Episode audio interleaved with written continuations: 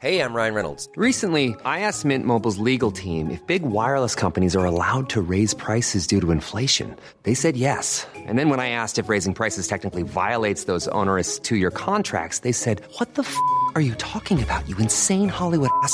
So to recap, we're cutting the price of Mint Unlimited from $30 a month to just $15 a month. Give it a try at mintmobile.com slash switch. $45 upfront for three months plus taxes and fees. Promo rate for new customers for limited time. Unlimited more than 40 gigabytes per month. Slows. Full terms at mintmobile.com.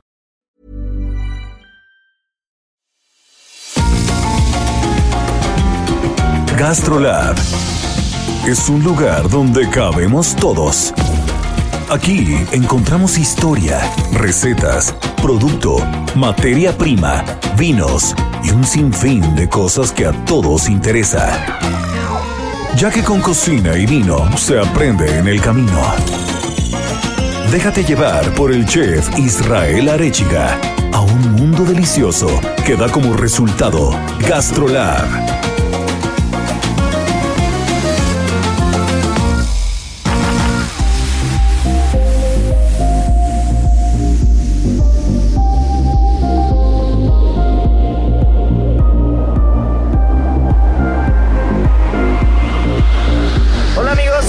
Están? Bienvenidos a un programa más de GastroLab. Ya saben que es fin de semana, fin de semana rico, fin de semana alrededor de la mesa, de las buenas pláticas, del buen producto, del buen vino. Y no podía ser de otra manera. Tenemos como cada ocho días a nuestra querida, adorada Miriam Lira, editora de GastroLab. Eh, que todos los viernes recordemos que sale en la edición impresa El Heraldo de México que saca unos temas espectaculares, mi querida Miri. Después nuestra chef de cabecera, Marianita Ruiz, que en el contexto del olfato, del aroma, del gusto, que también Miriam nos estará platicando un poco de eso, trae un tema bastante particular, bastante curioso, que es el tema del aceite de trufa. ¿Qué es realmente el aceite de trufa? ¿Realmente está hecho de trufa? ¿Es petróleo? ¿Qué es? Y también traemos la historia de uno de los grandes cocineros de Norteamérica, de los grandes cocineros estadounidenses, con tres estrellas Michelin en Chicago, nada más y nada menos, de Alinea Grana Chats, que tiene una historia bastante particular relacionada al cáncer de lengua. Y finalmente, no podía ser diferente, nuestro querido sommelier de cabecera, Sergio Ibarra, trae hoy el ron. Esta bebida tan rica, este destilado originario, pues de Centroamérica, ¿no? Este, este Pues, destilado de la mm, caña. No, originalmente de las Antillas, ¿eh? aunque no lo crean, ajá. Y en uno de los viajes que hace Colón, pues lo lleva al Caribe y con ese descubrimiento de la caña de azúcar, pues se fomenta más de, de este lado de América. Ah, pues miren nada más, chequen qué delicia. Así que ya saben, esto es Gastrolab y empezamos, no se nos despeguen. Las 8 de GastroLab. Es momento de dar un repaso por nuestras páginas.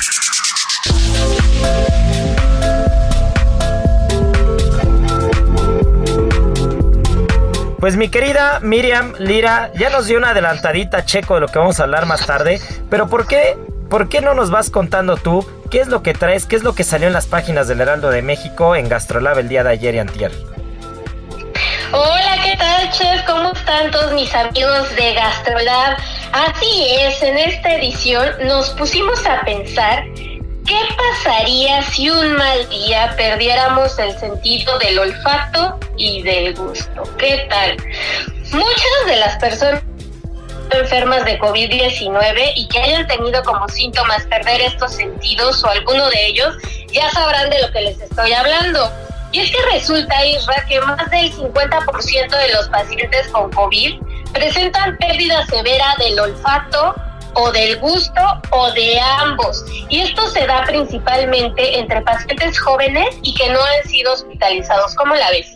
Está cañón, ¿no? No, pues está cañón eso, porque aparte digo, dentro de lo malo que, que dentro de lo de- dentro de los grandes problemas, ¿no? Que ya tiene el COVID como, como tal, y dentro de lo malo de estar enfermo, pues probablemente echarte un buen caldito de pollo con su cilantro, su aguacatito, pues que te consientan un poquito el estomaguito, un buen té rico de manzanilla, pues es de lo poco bueno que uno puede disfrutar estando enfermo, ¿no? Ahora imagínate que ni siquiera tienes olfato ni gusto, pues qué desastre, ¿eh? Justo, y es por eso que justamente tomamos en cuenta esta coyuntura de pues este virus que aún no nos deja en paz y decidimos justamente averiguar qué tan importantes son estos sentidos y cómo están íntimamente ligados a una de las actividades que pues ya sabes, más placer nos provoca en la vida que es comer. Y es que primero vámonos por lo más lógico, gracias a ellos percibimos los aromas obviamente los sabores, pero también dependemos de ellos para mantener una adecuada nutrición, porque es solamente a través de estos sentidos que percibimos el apetito, por ejemplo, y también las preferencias alimenticias. Entonces, pues, ¿qué pasa cuando alguno de estos sentidos o ambos simplemente desaparecen? Bueno, pues ahí está la cosa y está grave. Para hacer este, este texto entrevistamos a una chica que se llama Iraís Maya. Ella tiene 34 años, es muy jovencita y pues es saludable, deportista y pues resulta que ella se enfermó de COVID y durante la enfermedad perdió ambos sentidos y pues imagínense, las secuelas que ella tuvo le, le estuvieron molestando hasta cinco meses después. Y ella nos cuenta en la entrevista pues que de repente pues las comidas ya le empezaron a saber saladas, un poco insípidas, pero el hecho preocupante llegó cuando un día se comió sin darse cuenta una sandía que estaba completamente descompuesta. Le ofreció todavía un pedacito a su perro, no se percató que estaba podrida y pues bueno, esto le provocó que se enfermara ella del estómago, no de gravedad, pero imagínense que su perro terminó hospitalizado durante tres días. y es que los efectos, sí, y es que aunque los efectos de perder uno o los dos sentidos no son como tal mortales, afectan gravemente y significativamente a quienes llegan a perder. Imagínate, la calidad de vida disminuye totalmente. O sea, imagínate que de repente ya no percibes estos sentidos y cómo te sientes, ¿no? De que no puedas ni siquiera identificar si un alimento está en buen estado o no. O sea, imagínate todo lo que no pasa por tu mente en cuanto empiezas a sentir esto. Sí, no, qué delicado. Aparte, no sé ustedes, pero yo, por ejemplo, cuando voy a los tacos, voy a un restaurante, voy a algo, Mariana aquí ya voltea con cara de risa, porque aparte es verdad. O sea, no hay una cosa a lo que no le meta la nariz, ¿no? O sea, lo primero que haces es agarras la salsa y la hueles, ¿no? Para ver que no, es, que no vaya a estar echada a perder, ni ácida, ni nada, ¿no? Que no huela fermentado. Y lo mismo yo creo que pasa con todo. Uno abre el refri y así es como te das cuenta, pues que no hay algo echado a perder en el refri, ¿no? Entonces, yo creo que yo creo que hay alimentos que pues igual es muy evidente las características organolépticas, que recordemos que estas características organolépticas es todo lo que reúne un producto para que para que puedas definir su frescura o en este caso pues que ya no está apto para el consumo, ¿no? Pero hay cosas hay cosas que, que, que evidentemente no se pueden este que, que, únicamente con la vista no, no, es suficiente, ¿no? Sino que necesitas el olfato o el gusto para darte cuenta. Eso por una parte. Y por otra, imagínense algo tan delicado como una fuga de gas o algo así en lo que no puedes percibir el aroma. Y, cuántos de nosotros no hemos dejado abierta a veces la llave del gas por error y ya te huele a gas y vas y la cierras, ¿no? Pero imagínate que no. O sea, los que vivimos solos, imagínate que, te, que pierdes el, el sentido de, del olfato durante una semana, dos semanas o meses, pues eso es bastante delicado, ¿no? Totalmente, y si no, pues ya valiste, imagínate que te pase eso. Y también el descontrol en enfermedades crónicas, por ejemplo, se desata la hipertensión arterial y la diabetes mellitus, porque la gente que empieza a padecer este tipo de situaciones, en su afán de darle sabor a los alimentos, de encontrarle un olor, pues empiezan a agregarle más sal a sus bebidas, a ponerle más azúcar a sus alimentos y pues sin ningún tipo de resultados y además psicológicamente también pues afecta en nuestro deseo, en nuestra capacidad de comer, en el bienestar emocional e incluso en la intimidad y en la vinculación social, porque te vuelves una persona retraída al momento que ya no puedes percibir, te vuelves digamos que el bicho raro del grupo, ¿no?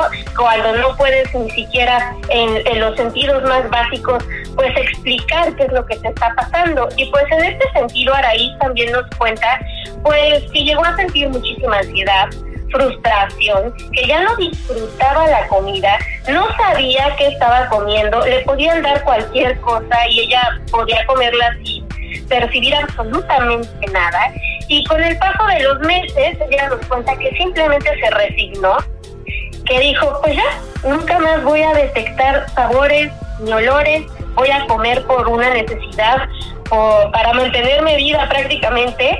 Y pues imagínate que uno de sus grandes placeres en la vida de un día a otro o de una enfermedad a la fecha, pues simplemente se había ido. Entonces, está cañón lo que pasa en ese sentido. También hablamos con el doctor Salomón Weissel, quien es el jefe de departamento de otorrinolaringología del Hospital Siglo XXI de Lynn.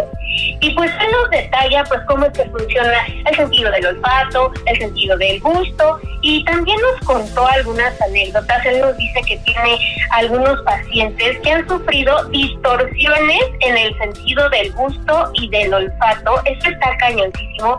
Este síntoma se llama parosmia y tiene que ver con que cuando tú tienes algo enfrente de comida, ya no te sabe, ya no te huele, pero, pero además, en cuanto empieza a avanzar este síntoma, todo te huele y te sabe mal.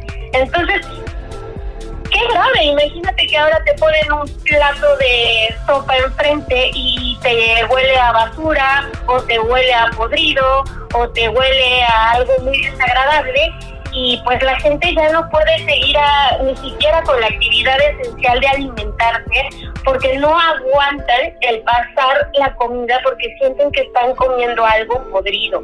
Incluso está tan, pues tan sensible este tema que encontramos en Facebook algunos grupos de apoyo.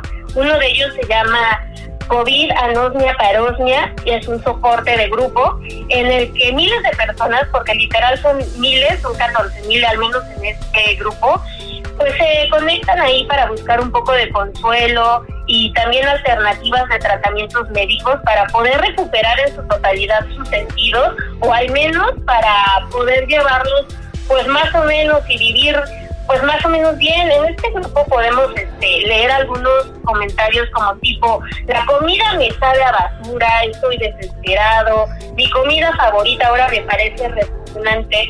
Imagínate, Irra, tú, ¿qué sentirías si un buen día ahora tus favoritos este te huelen a, a podrido? Está cañoncito. No, bueno, yo no, yo no podría, aparte yo que soy un dragón, este, de verdad sería digo, si ya, si ya de por sí sin importar a qué te dediques, ya es este catastrófico, ahora imagínate dedicándote a la cocina, este, pues prácticamente estarías inhabilitado, o sea, yo creo que, te, que tendrías que estar prácticamente incapacitado para poder desarrollar tu trabajo en la cocina hasta que te vuelva el sentido del olfato y del gusto, ¿no?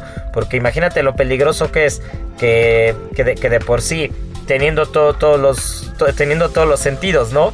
Es complicado poder dar un punto correcto de sal, es complicado dar un, punto correcto este, de aromas, de muchas cosas. O imagínate sin eso, ¿no? Sería bastante complicado. Y en ese tenor ahorita Marianita, cuando acabemos, mi querida Miri, Marianita nos platicará un poco la historia de este chef que justo platicábamos con tres estrellas, tres estrellas Michelin en, en Chicago, que este, tuve oportunidad yo de comer en su restaurante hace un par de años y de las mejores comidas que, o de las mejores cenas que he tenido en mi vida de cocina contemporánea, por llamarlo de alguna manera, fue ahí.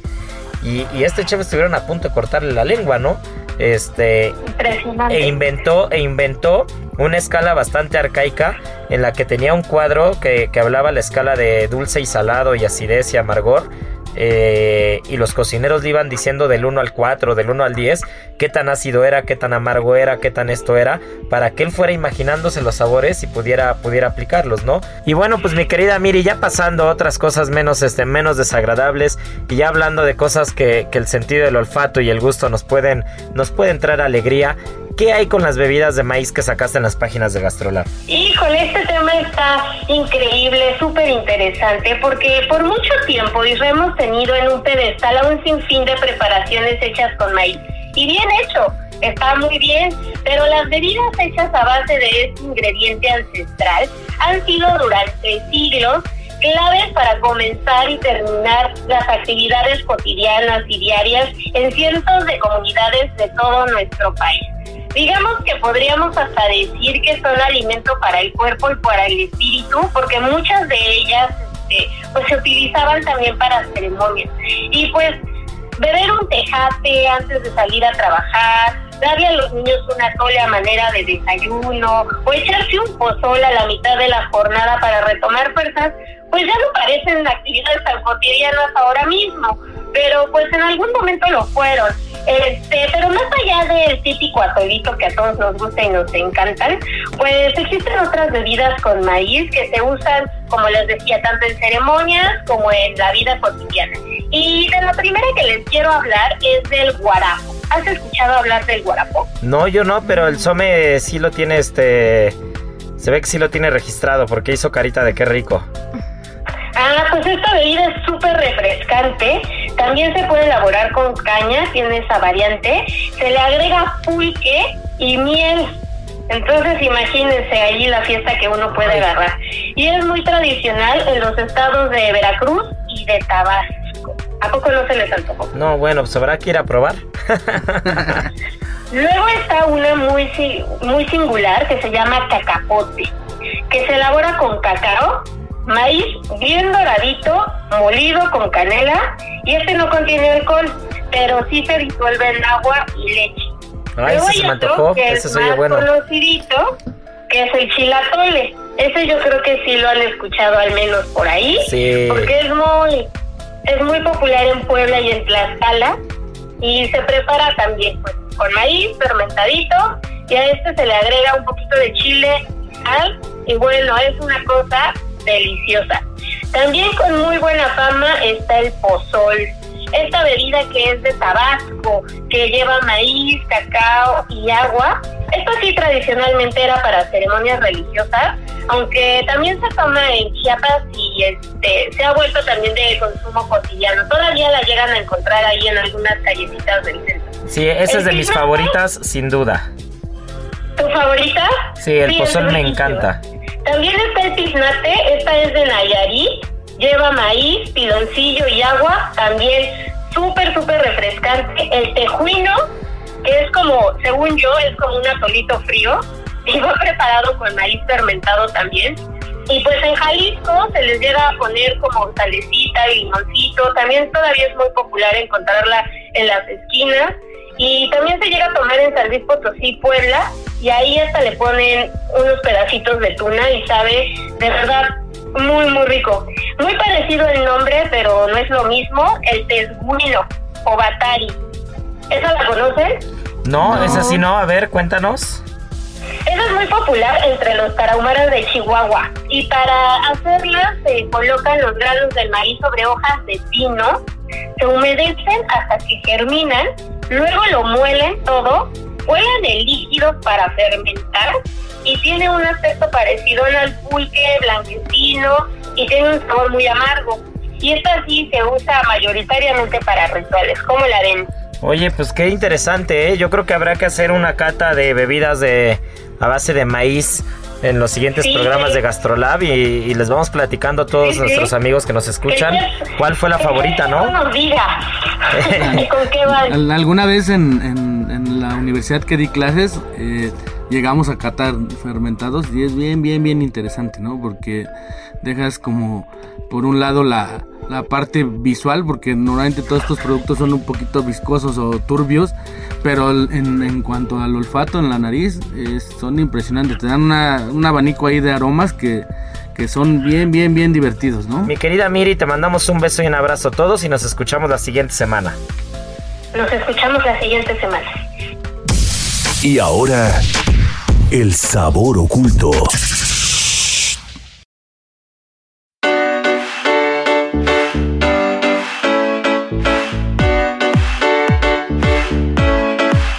Pues ya te di entrada con el tema de con el tema del aceite de trufa, pero a ver, cuéntanos qué sí es aceite de trufa, qué no es aceite de trufa, realmente qué hay con todo esto alrededor, porque es un producto que o alrededor de este producto que en los últimos años lo has eh, los restaurantes han abusado, creo yo, de él. Creo que creo que y yo incluido, creo que hemos hemos hecho uso de él a veces por, por la facilidad que tiene la materia prima y por, eh, por, por la equivalencia, ¿no? En cuanto a sabor y aroma. Pero realmente hay que ser muy cuidadosos con qué marca de aceite trufa usamos, qué marca compramos y si realmente vale la pena usarlo y, y no invertir en una trufa como tal, ¿no? Así que pues vas. Para empezar, tengo que decir que a mí la verdad sí me gusta. Me gusta mucho un puré de papa trufado. Ese, no sé, ese, ya no sé si, si sabor o más bien como ese olorcito como un poco extraño, como a mí se me hace que es como a gas. Como hagas, de hecho. Exacto, a gas. A mí la verdad particularmente sí me gusta bastante y lo disfruto. Pero sí digo, investigando un poco te das cuenta que en realidad el aceite de trufa es como pues, una farsa, ¿no? Hay como dos vertientes, ¿no? Claro. Bueno, bueno eh, para empezar, eh, estaba eh, igual investigando y el, el dueño de una bodega explicaba que no puede ser como, como tal un aceite de trufa porque el 85% de la trufa es agua. Entonces, que no se puede infusionar con aceite porque se descompondría. engañados, entonces. Sí. Sí, sí, sí. porque al cuarto día se descompondría y tendría que ser más bien como un proceso de pauste- pa- como un proceso de pasteurizado. ¿No? Entonces, bueno, luego de esto hay como dos procesos y uno que es como el de aroma idéntico, que aún así no es trufa, que más bien es como una molécula que sacan de algunos vegetales como alcachofa o repollo. Así sobre todo del alcachofa. Exacto, que es muy similar a la trufa, pero aún así, pues sigue sin ser trufa, ¿no? Y el otro, que es como la cosa preocupante. Que espera, que el primero, cabe resaltar que no es un mal aceite, porque el, el organismo sí está, está hecho para procesar Digerirlo, las claro. enzimas, ¿no? Para digerirlo. Pero el segundo, El segundo lo sacan de una, pues de una molécula eh, derivada del petróleo. Entonces, que es, la formalina. Exacto, la formalina tiene otro nombre que la verdad no sé pronunciar, pero pues sí, es como derivado del petróleo y esto es lo que hace que sea un poco En- en- En, preocupante. los vinos, cuando hay aromas a petróleo, se le llama torrefactos. A lo mejor pues, ajá, ese tipo de... Técnicamente son torrefactos, esos aromas a combustión, a, gas, ¿no? A gasolina. Puede ser, ¿no? Pues puede ser, Pues pero puede aquí, ser aquí sí. lo preocupante es eso, ¿no? Porque, porque aparte, ingerido en grandes cantidades es mortal, Claro. ¿no? Entonces, es una molécula altamente volátil y que, y que ustedes puedan agarrar una gotita de un aceite de trufa, entre comillas, lo frotan así contra la piel, le dan un toque, un poco de calor y lo huelen así y ya huele a rancio, A rancio. porque es demasiado volátil y, y al final pues es un derivado del petróleo y es mucho más barato. Solo para que se den una idea, el litro del aroma natural idéntico está entre 270 y 300 euros el litro. Estamos hablando como 6 mil pesos el litro o más de 6 mil pesos, 8 mil. Y el de aceite sintético, el de petróleo, está más o menos entre 30 y 60 euros, entre 600 y 1000 pesos, ¿no? Más o menos. Entonces ahí está la, ahí, ahí radica la diferencia. Hay que ser muy cuidadosos qué marcas de aceite de trufa estamos usando. Ahora también yo creo, Marianita, que, que igual y podemos seguir trufando cosas sin necesidad de recurrir a los aceites. Hay sales, hay sales, hay deshidratados, que igual son bastante costosos, pero que pues vale la pena la inversión, ¿no? Pero es que igual con muy poca cantidad puedes trufar alguna cosa, ¿no? Pues sí, esa es, la- esa es la otra ventaja. Con muy poca exacto. cantidad sí se puede, se puede extender este aroma. Que el aroma, ya lo dices, es un aroma parecido al del, al, al del gas LP. Y para quien no sabe qué onda con la trufa, pues la trufa eh, es, un, es un hongo, es un hongo que crece en las raíces de los robles o de los encinos. Mayormente en, en la parte del Piamonte italiano, en la parte de- del sur de Francia. Y en la parte muy, en muy pequeña proporción en la parte del sur de, del sur de España. Pero eh, que bueno, pues las, las variedades de, de- de 107 variedades de trufa solamente se consumen 7 y la trufa blanca es como, es como la reina de las trufas, ¿no? Una trufa que el kilo puede alcanzar el millón de pesos, solo para que se den una idea. Y bueno, pues nos quedan un par de minutos, Marianita, pero ya acaba de rematar el tema de Grana Chats, hablando todavía de aromas y de sabores, porque ese tema está bastante curioso. Pues como lo mencionabas eh, al inicio, es el chef del restaurante Línea, uno de los mejores del mundo, tres estrellas. Y no sé, digo, cuando eh, tuve la oportunidad de ver un documental de él donde explicaba como todo lo que fue pues su enfermedad.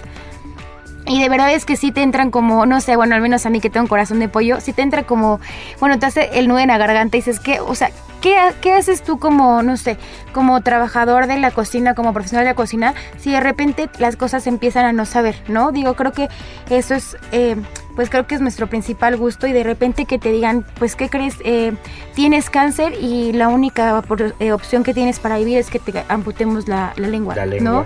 Entonces, sí te pones a pensar muchísimo en esas, pero aún, aún así digo, al final del día, la Universidad de California, más bien no, la de Chicago, perdón, la Universidad de Chicago le dio como una alternativa y lo, lo estuvieron tratando y al final eh, está completo y hoy está 100% La libró. la libró, está recuperado y tiene ya más restaurantes, pero no sé, me pongo a pensar como de, igual vives al día a día y solo vas probando cosas, pero dices, ¿y qué, y qué pasa si de repente ya no puedo, o sea, no te saben las cosas? Eh, alguna vez lo comparábamos con, con Beethoven, ¿te acuerdas, Chef? Que, que platicamos que, por ejemplo, este gran músico tenía tan estudiada la música y cuando se quedó sordo no, no tenía la, la necesidad de escucharle, sabía que tocando ciertos tonos salía una melodía, ¿no? Tratando de... Pues tenía tan estudiada la música que sabía, aunque Lo no que ajá, no- aunque no le escuchara, tocaba los teclados y sabía, y así inventó la quinta sinfonía de Beethoven. Y una vez platicando tú y yo de este chef, sabíamos que, que él, aunque no tuviera el gusto, ya tenía tan estudiada la cocina que sabía que al mezclar diferentes sabores, texturas, el resultado que iba a tener, ¿no? Pero ahí sacó esta tabla que tú Sí, platicabas, saca ¿no? esta, tabla. sa- saca esta tabla con, con sus cocineros y ellos la ayudan, ¿no? Mediante esta tabla lo van guiando con niveles de acidez, con niveles de, de- de dulzor, que uno de los temas que decía, ¿no? Es que cuando uno nace, el primer, Ajá. el primer aroma, el primer, perdón, el primer sabor que uno tiene es el dulce, ¿no? Y fue el primero que él recuperó. No se nos despeguen porque esto sigue. Gastrolab es un lugar donde cabemos todos. Vamos a una pausa y regresamos.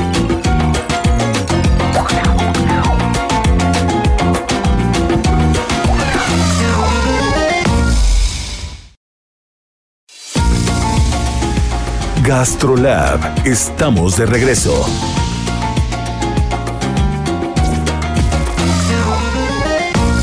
¿Antojo de hot cakes? Prepáralos con avena en lugar de harina para que sean mucho más saludables, ya que la avena tiene más vitamina E, hierro y calcio. Además, posee menos azúcar y carbohidratos. Si quieres que sea más rico en fibra, agrega un poco de plátano y dale un sabor más divertido. Recuerda que la avena es buena para las personas diabéticas y con problemas cardíacos. Aprende cómo prepararlos con una deliciosa salsa de frutos rojos en el canal de YouTube de GastroLab. Adicción saludable, porque la comida rica no tiene que ser aburrida. Heraldo Radio.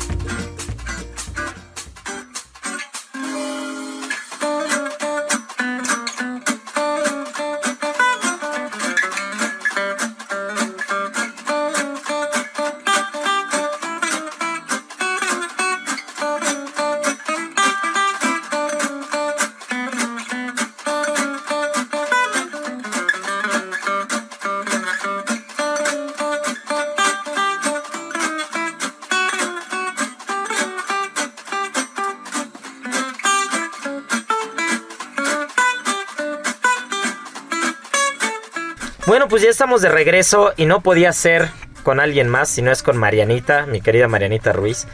Estamos en la semana de la mujer, en el mes de la mujer, y vamos a celebrarlo hablando de las grandes cocineras, de las grandes cocineras que nos han dado las cocinas mexicanas, y no solo las cocinas mexicanas, porque hay por ahí una británica que es una de las referencias en la cocina mexicana, así como lo escuchan. Así que Marianita, a ver, para empezar, y quien nos escucha, ¿qué es una mayora? Cuando nosotros estamos en la cocina y te hablan de la mayora, siempre hay mucho respeto, ¿no? Alrededor de la mayora, porque originalmente eh, o más bien en los restaurantes al día de hoy, las mayoras son quienes se encargan de hacer la comida del personal, quienes se encargan de, pues, de hacerle de comer y apapachar a los cocineros, ¿no? Pero, ¿qué es originalmente una mayora? Pues la mayora, después del chef, es la máxima autoridad del restaurante, ¿no? Eso. Generalmente es quien más sabe, quien más técnica y también quien más cuida el producto, ¿no? Quien más sabe las raíces de la historia, de por qué hace las cosas, de pues de todo el proceso, porque creo, no sé, al final del día, como hemos hablado muchas veces, esas cosas se van perdiendo y la mayora es como esa persona que, que, que permite que sigue como cierta tradición de producto, de procesos de cocina dentro de una cocina. Y que en una cocina tradicional, hablando de los pueblos, hablando de las costas, hablando de estas, de estas fondas donde se come la, la- la- la original cocina mexicana, la mayor es la máxima autoridad. Ahí no hay chef, ahí no hay nada. Ahí Las no hay. mayoras son las que mandan y son las que cocinan. Y solo para que se den una idea, ahí me tocó ver en restaurantes mayoras que le pegaban a las cazuelas. Y le pegaban porque si no les metían una friga a las cazuelas, las cazuelas no las obedecían. Y entonces el arroz no quedaba como tenía que quedar, ¿no? O la salsa no tenía como que no, no quedaba como tenía que quedar. Y solo para que se den una idea, quien nos escucha en las, en las cocinas profesionales, en los restaurantes, en los hoteles, hacerle de comer a todo el personal es un honor. O sea, realmente no le puedes dejar que haga la comida personal a quien sea. Normalmente la persona que más experiencia o que más sabe y que mejor cocina es quien se tiene que encargar de darle de comer a todos los cocineros y a todos los trabajadores de un restaurante, ¿no? Entonces, qué complicado ser mayora. Pero a ver, Marianita, cuéntanos un poco de las grandes mayoras que ha habido en México. Yo sé que por ahí en la lista no puede faltar mi adorada titita, que mi titita, eh, creadora del Bajío, veracruzana, este, y buena cocinera y gran persona como ella sola, no puede faltar en la lista. Pero a ver, cuéntanos, ¿quién más está en la lista de las grandes mayoras mexicanas? Pues también está eh, eh, la impresionante Alicia Gironella, ¿no? Que escribió libros como La luz de la cocina española. también fue fundadora del restaurante Tajín, que abrió en 1992. Y que, bueno, eh, de la escuela donde yo, de, de donde yo egresé, por ejemplo, personas como Alicia, como Margarita Carrillo, ellas tenían, no sé si tú recuerdes que teníamos como una parte de cocina mexicana. Sí, que había hasta un mural, ¿no? Había como un mural pintado. Exacto, entonces ellas fueron como las encargadas de diseñar esa cocina con talavera. En una parte está llena de cobre, otra parte está llena de mm, cosas De de, barro. barro. Era una cocina impactante y digo, bueno, yo en particular tuve el honor de que Margarita Carrillo me diera clases justo de cocina mexicana y yo me acuerdo perfecto que estabas en la clase y te decía como de te voy a enseñar a hacer tortillas hoy. Pues ok, las echabas y si pasaba y no te, infla- no te inflaba, con la pala de madera te daba uno en la pompa. Decía- y le decía, chef, me decía, perdóname, me dice, pero como mexicana no puedes, ¿no? Hacer saber, tor- saber hacer tortillas. Entonces, cada que pasabas y no te inflaba, era un Era palazo, claro. Y ya ni les cuento, y cuando hacíamos mole, era como de, ¿por qué se te cortó? Y yo, no, pero- no, y otro. Nada, otro. Otro, le decía, oiga, chef, pero es que te callas y lo haces y no puede ser. O sea, no, o sea, tienes que No, saberlo pues sí o es sí. que no cabe duda, no cabe duda que la cocina mexicana la han hecho las grandes cocineras, que las mujeres son las que mandan en la cocina mexicana, son las mandamás, son las que llevan el sartén por el mango, desde mi mamá que es una gran cocinera, hasta todas las cocineras con las que con las que he compartido la cocina. mi madrina Mónica ¿no? Patiño. No, la sí que es otra de las que tenemos Mónica aquí en la lista, la madrina ¿No? de Sergio Mónica Patiño, que también es una chef que adoramos, que, que hemos hecho programas de Gastrolab con ella, Marta Ortiz de esas señoronas que, que las ves en una cocina y te imponen, ¿no? Impresionante. Sol- solamente de escucharlas hablar o de, de- de verlas cocinar te imponen, te quedas con la, con la boca abierta.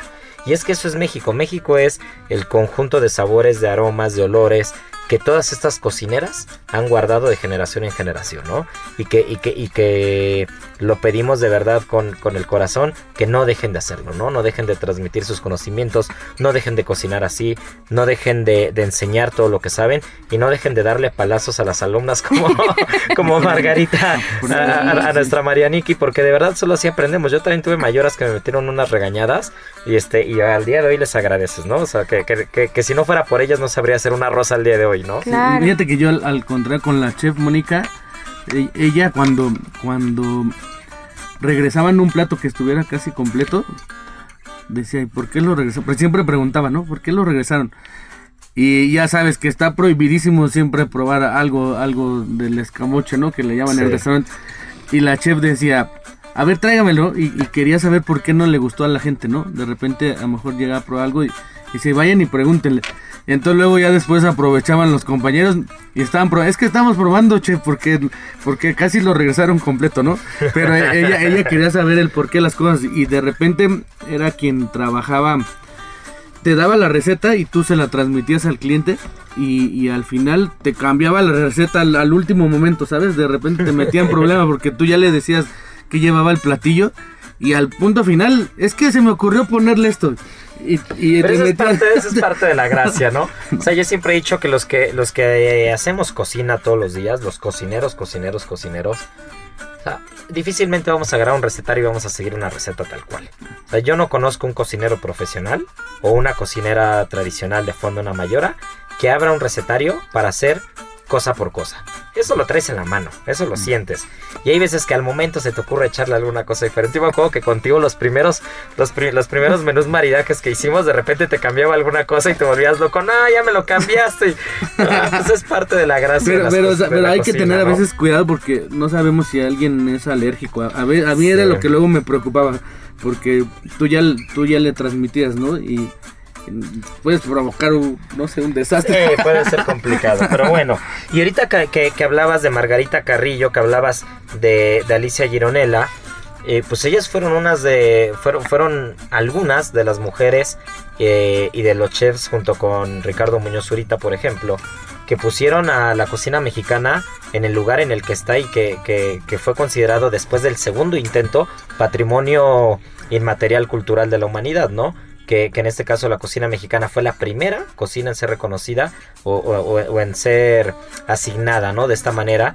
Y que la primera vez o el primer intento que hicieron se los echaron para atrás, justo a Alicia Gironella, Margarita Carrillo, a muchas de ellas se los echaron para atrás porque no había parámetros en la UNESCO para poder clasificar la cocina como patrimonio, ¿no?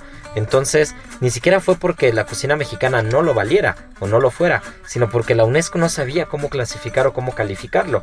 Y fue en el segundo intento, que si mal no recuerdo creo que fue en Sudáfrica o en Kenia, en uno de los dos lugares, en el que, en el que la UNESCO, después de que vuelven a presentar, vu- vuelven a exponer ante la UNESCO eh, lo que es la cocina mexicana y por qué debería ser considerada de esa manera, ya es cuando acepta, ¿no? Y se convierte la cocina mexicana en la primera cocina en el mundo que es reconocida como patrimonio inmaterial cultural de la humanidad, ¿no?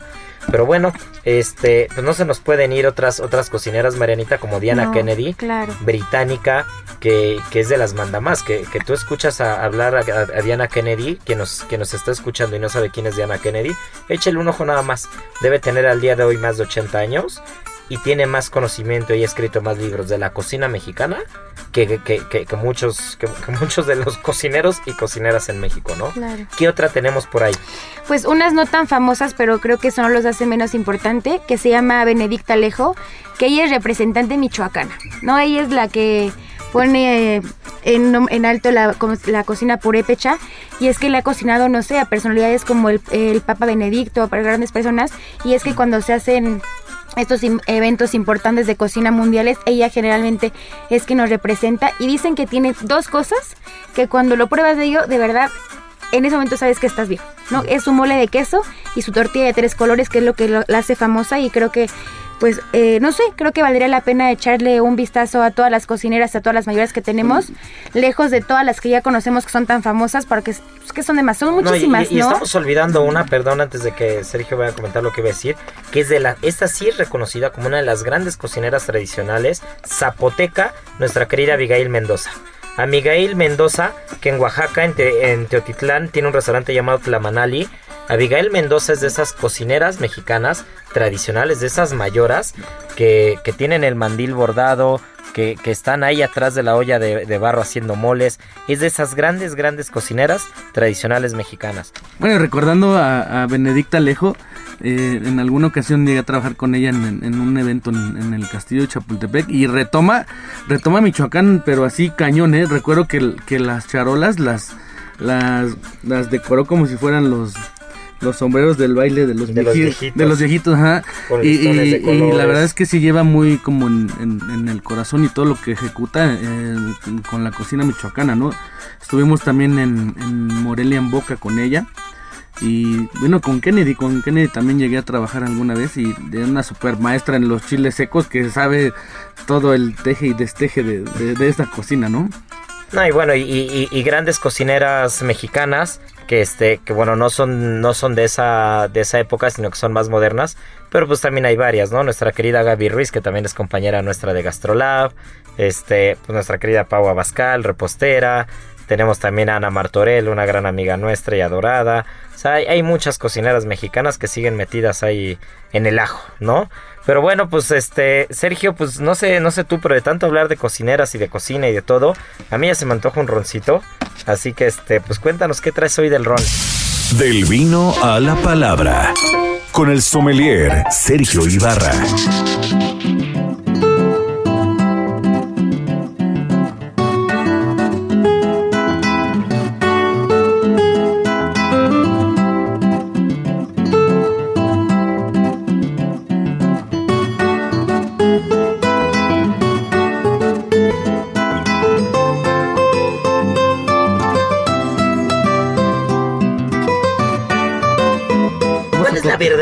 Libre? Porque todo el mundo dice que tiene su receta, esto es como el mole.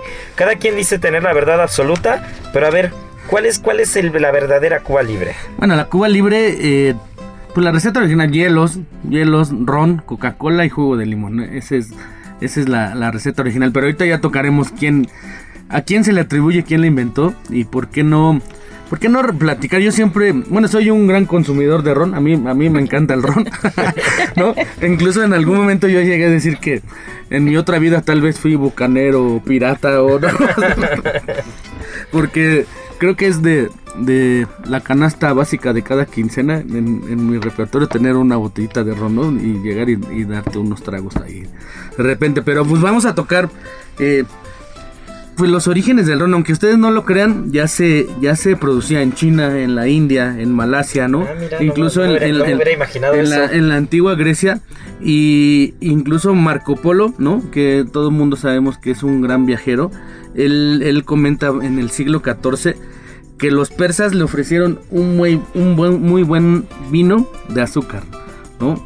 Y, y, pues ahí empieza a tocar el- los temas del ron y esto pues ha ido pues muy de la mano de, de grandes escritores de, la historia y, y el señor Robert Louis Stevens en su libro La isla del tesoro cuenta que los piratas están cantando una canción que, que habla sobre el ron, ¿no?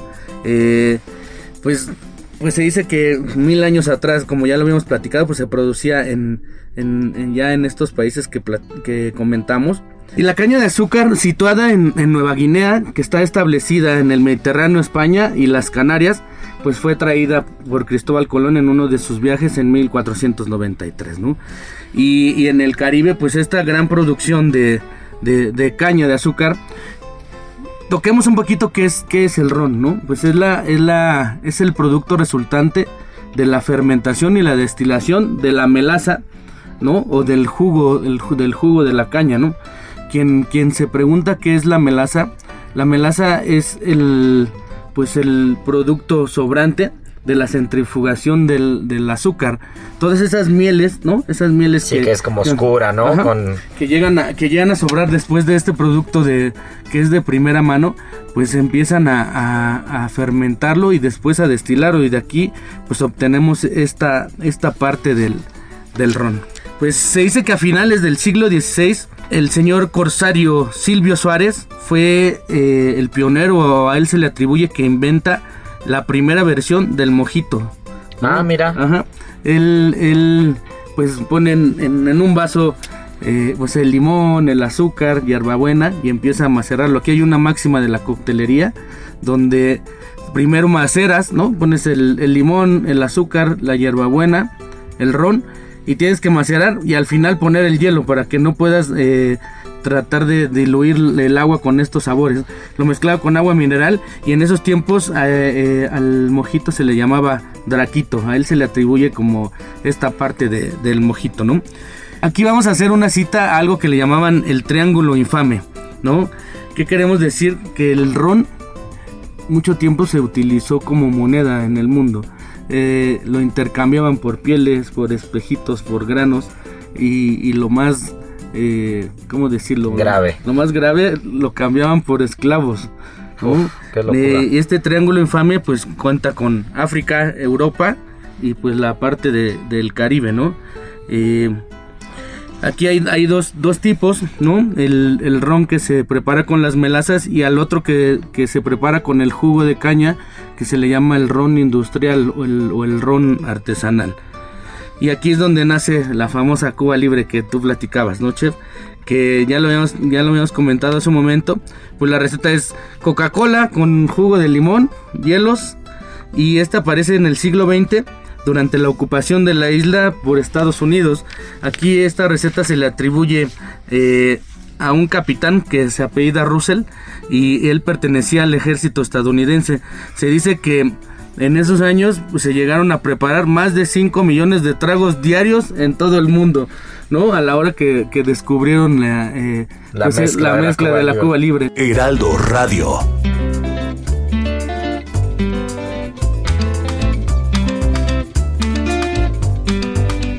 Pero dime una cosa, tú tienes una forma de preparar la cuba y, y- y- y- y eso, la, la diferencia de la tuya Ah, es ya. cómo exprimes el limón. Sí, A bueno, ver, eh, cuéntame bueno, eso. en- ah, porque tuve la oportunidad de estar con, con gente de Bacardí, o incluso un saludo al, al maestro Sánchez Gavito, que él es el maestro ronero, y estuvimos con gente de la FBA, que es de la, de la Asociación de, de Bartenders en el mundo, y ellos utilizan un método que se llama Squish and Drip, que, supuestamente es la estandarización de este cóctel en todo el mundo. Entonces, normalmente cuando pides una cuba libre, pues te ponen tu vaso jaibolero lleno de hielos, ¿no? Vierten las dos onzas de ron Y, y muchos le ponen solamente el jugo de limón, ya exprimido, el jugo de limón y la Coca-Cola. Y al final es lo que todo el mundo en una cantina, en un bar le llaman quemado. Pero sí tiene más el sabor solamente al jugo de limón. Entonces con la técnica del squish and drip es tener el tercio de limón, ¿no? El vaso lleno de hielos, así que anótenlo, ¿eh? vaso lleno de hielos, eh, las dos onzas de ron. Y aquí hay que exprimir el limón del lado de la cáscara a, Hacia a- apuntando hacia adentro del vaso. ¿Qué, qué es lo que va a suceder? Que, que la cascarita del limón va a soltar todos esos aceites, ¿no? Y lo exprimes. Sí, como el zumo como ajá, tal, ¿no? Y te perfuma, te perfuma totalmente el cóctel. Y aquí la lata también tienes que utilizar una de las latas más pequeñitas. ¿Por qué? Porque no se le va el gas, no se le va la burbuja.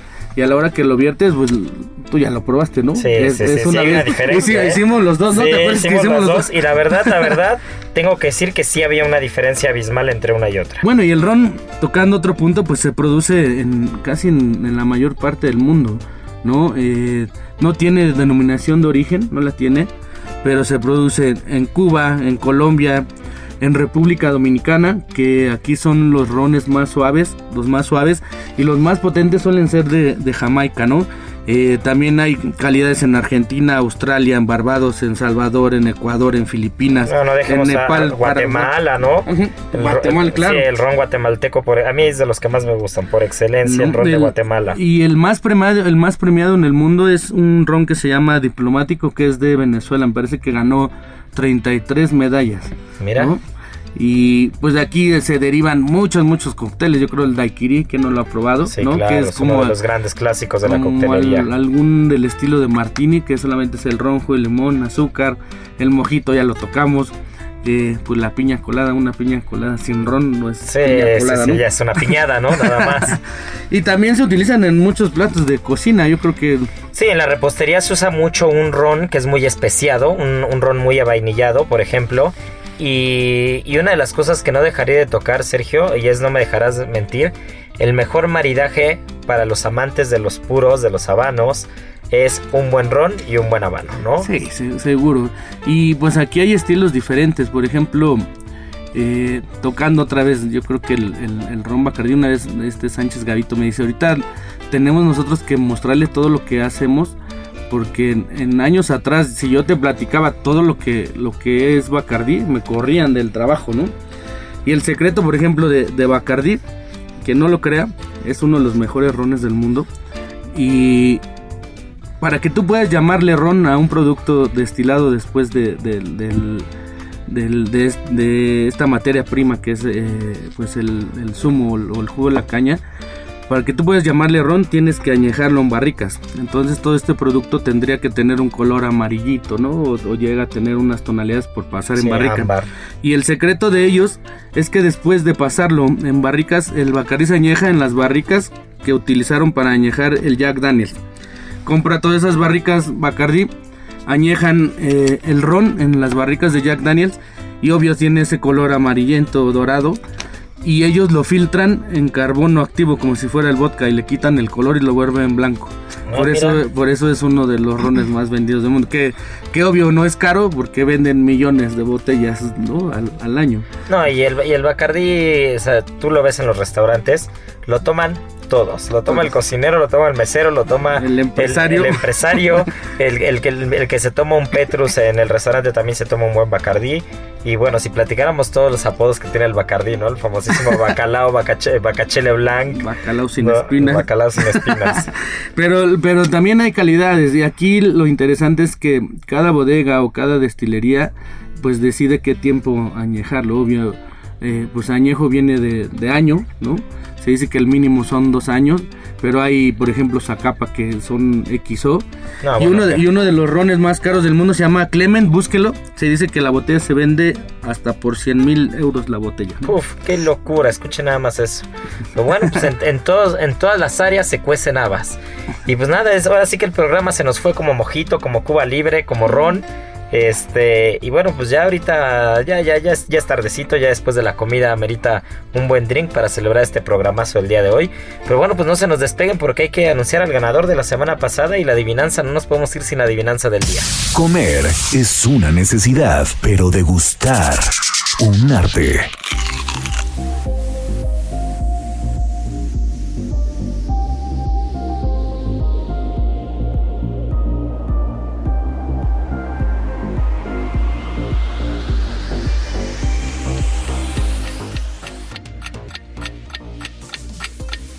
Y bueno, pues muchas felicidades a Carlos Salas, que fue el ganador de la semana pasada con los ingredientes de la cerveza.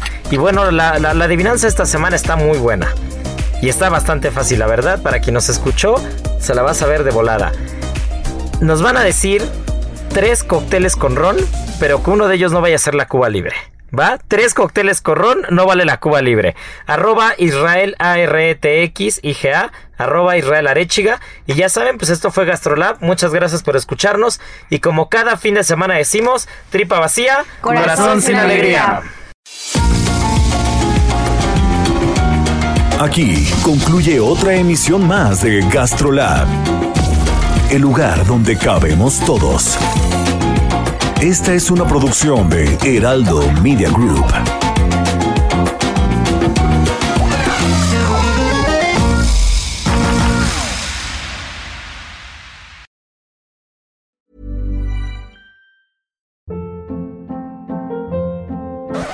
Hold up. What was that? Boring. No flavor. That was as bad as those leftovers you ate all week. Kiki Palmer here, and it's time to say hello to something fresh and guilt-free. Hello Fresh. Jazz up dinner with pecan-crusted chicken or garlic butter shrimp scampi. Now that's music to my mouth. Hello Fresh. Let's get this dinner party started. Discover all the delicious possibilities at hellofresh.com.